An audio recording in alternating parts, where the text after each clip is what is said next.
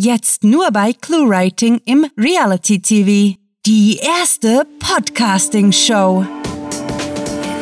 Willkommen zum ClueCast, wo Kurzgeschichten zum Hörerlebnis werden.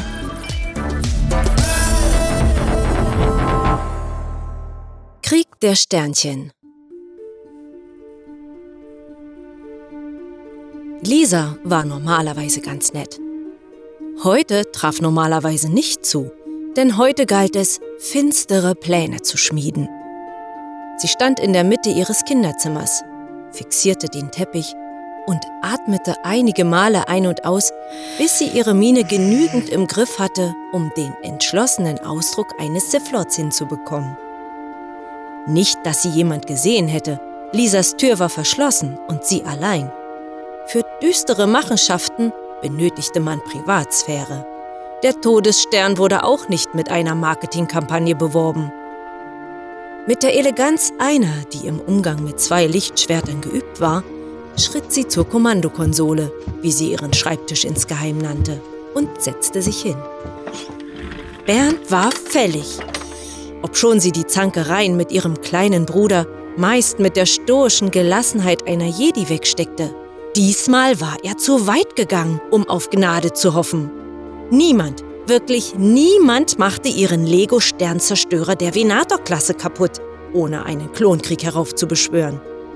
So viel war klar. Zwar konnte sie keine Armee klonen, dafür fehlte ihr die Erfahrung, Infrastruktur und ein Wasserplanet, der weit ab aller gängigen Hyperraumrouten lag, aber an derartigen Kleinigkeiten sollte ihre Revanche nicht scheitern. Selbstverständlich behauptete Lisas Mama, sie hätte sich bald zu viel Hüftgold angefressen, um je ein Jedi zu werden. Ein Witz, zumal die Gute selbst wie der Senator von Reloth aussah. Vergeltung war nicht der Weg der Jedi, daher war Lisa heute sowieso keine Jedi. Sie zog die Kapuze ihres Sweaters tief ins Gesicht und schnappte sich einen Stuhl, ehe sie es sich am Tisch bequem machte.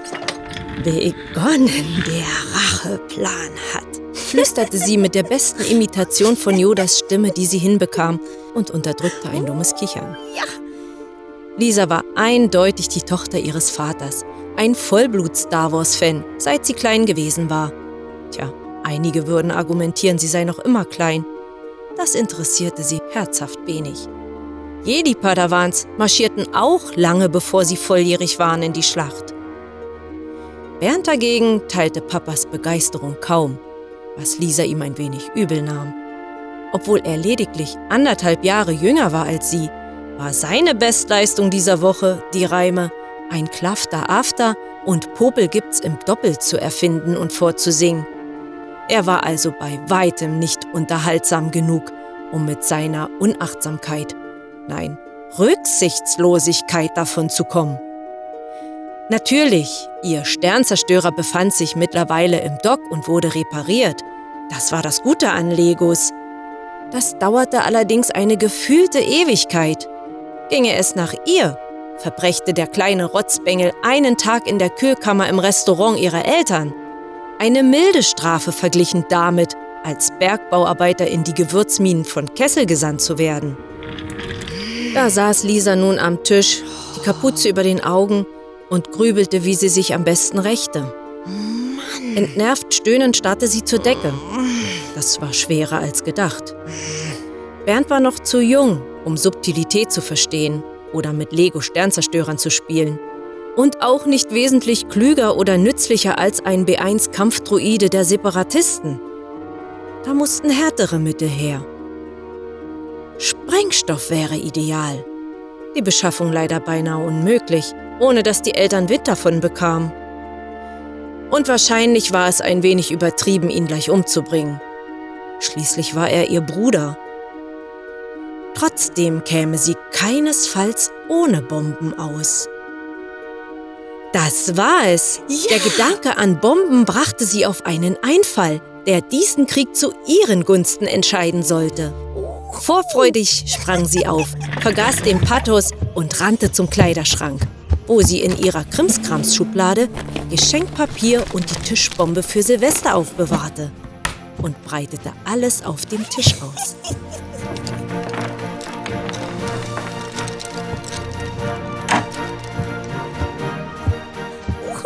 Mit einem zufriedenen Grinsen schob Lisa die Tür zu Bernds Zimmer zu. Sie war sich sicher. Er könnte dem Köder nicht widerstehen, wenn er aus dem Garten zurückkam. Die Tischbombe stand auf seinem Nachttisch. Sogar ein Feuerzeug hatte sie aus dem Küchenschrank mit den Kerzen geholt und daneben gelegt. Lisa betrat wieder ihr Kinderzimmer, schlenderte gut gelaunt zum Bett, setzte sich, starrte ihren Plüschkrogo eindringlich an und murmelte. Hast du jemals die Tragödie von Darth Bernd dem Trottel gehört? Nein? Das dachte ich mir. Es ist nicht die Art Geschichte, die meine Eltern erzählen würden. Sie streckte sich auf der Matratze aus und wartete mit der Anspannung, die alle Rebellen vor der Explosion des Todessterns verspürt haben mussten. Eigentlich könnte sie jetzt ihren Sternzerstörer zusammenbauen, überlegte sie, wollte aber lieber diesen Moment voll auskosten. Nach über einer halben Stunde donnerten Bernds Schritte auf dem Gang und er trampelte in sein Zimmer. Gleich, gleich war es soweit. Tatsächlich hörte sie nach kurzem das Ploppen der explodierenden Tischbombe, gefolgt von Bernds entsetztem Schrei, der leider nicht mal annähernd wie ein Wilhelmsschrei tönte, als er begriff, was ihm widerfuhr. Lisa stellte sich vor, wie Bernd inmitten all der Sternchen saß, die zweifelsohne auf ihm, seinem Bett und in seinem ganzen Zimmer verteilt herumlagen. Wenn man seinen separatistischen Bruder schon nicht in die Luft sprengen und eins mit der kosmischen Macht werden lassen konnte, war eine Glitzerbombe die beste Alternative. Diesen Krieg der Glitzersterne hatte Lisa gewonnen. Und sie genoss es, ausnahmsweise auf der dunklen Seite zu stehen. Ein kleines Stück von ihr fragte sich, ob ihre Eltern es herausfinden und sie zur Strafe zum Putzen zwingen würden. Ach, vorerst entschloss sie sich, es wie der Jedi-Orden der Republik zu handhaben. Solange man nichts von Order 66 wusste, konzentrierte man sich auf den Kampf, den man gerade ausfocht. Also erhob sie sich mit einem wohligen Seufzen, um endlich ihren Sternzerstörer zu reparieren.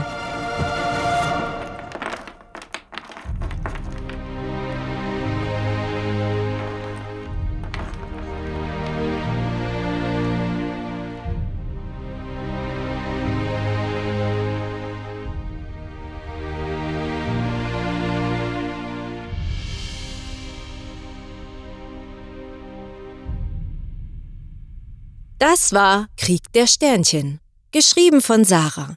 Für euch gelesen hat Elke Winkler. Diese Kurzgeschichte spielte am vorgegebenen Setting Kinderzimmer und beinhaltete die Clues Eleganz, Glitzerbombe, Hüftgold, After und Kühlkammer. Wenn euch diese Hörgeschichte gefallen hat, dann besucht uns auf cluewriting.de, wo wir für euch immer wieder Mitmachaktionen veranstalten wie wäre es zum Beispiel mit der ClueWriting Challenge, bei der Schreiberlinge ihre eigene ClueWriting-Geschichte verfassen? Oder möchtet ihr euer Sprechtalent im Cluecast ausleben? Mitmachen geht auch ganz einfach, indem ihr uns Clues für unsere Kurzgeschichten vorschlagt. Euch gefällt unsere Arbeit und ihr möchtet eure Freude mit uns teilen? Dann schaut auf patreon.com slash cluewriting vorbei und unterstützt unser Projekt mit einer Kleinigkeit.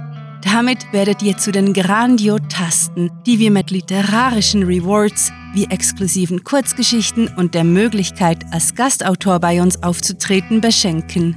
Apropos Grandiotasten, was wäre der Cluecast ohne seine Stimmen?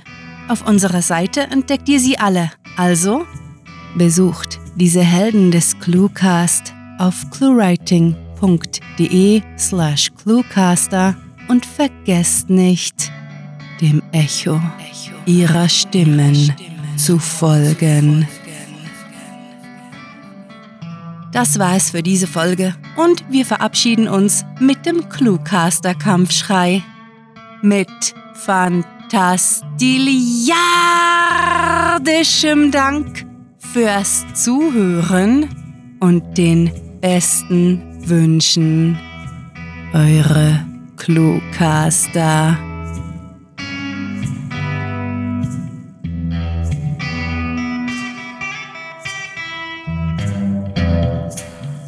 Auch ein Podcast hat einen Cast. Er lebt in unserem Podcaster-Pod. Der Cluecast ist eine Produktion der Literaturplattform ClueWriting. Für Feedback, Anregungen, Literatur und weitere Informationen begrüßen wir euch jederzeit auf www.cluewriting.de. Grandiotastischen Dank.